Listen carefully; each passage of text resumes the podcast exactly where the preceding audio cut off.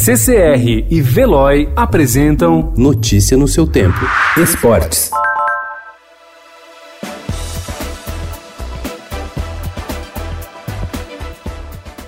Enquanto o calendário do futebol mundial está paralisado por causa da pandemia do novo coronavírus, vários clubes do interior de São Paulo devem ficar em breve sem jogadores para escalar caso o Campeonato Paulista seja retomado. Levantamento feito pelo Estadão nos contratos profissionais dos jogadores vinculados aos 12 times do interior que disputam a elite do estadual mostra que 144 atletas vão ter os contratos encerrados entre abril e maio.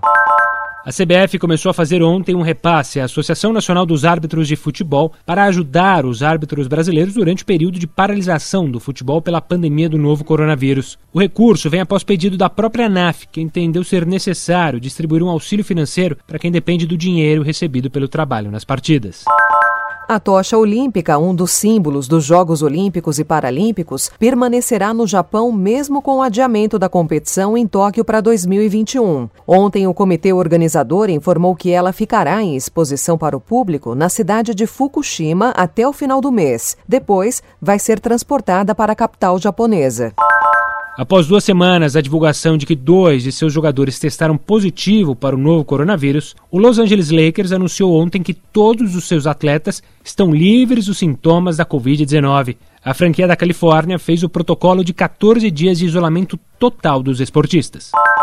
Após uma reunião de emergência ontem, a organização do Grand Slam de Wimbledon, o mais tradicional torneio de tênis do mundo, decidiu cancelar o evento que estava marcado para acontecer entre os dias 29 de junho e 12 de julho. Realizado desde 1877, Wimbledon só foi cancelado durante as duas guerras mundiais do século passado. Notícia no seu tempo. Oferecimento CCR e Veloy.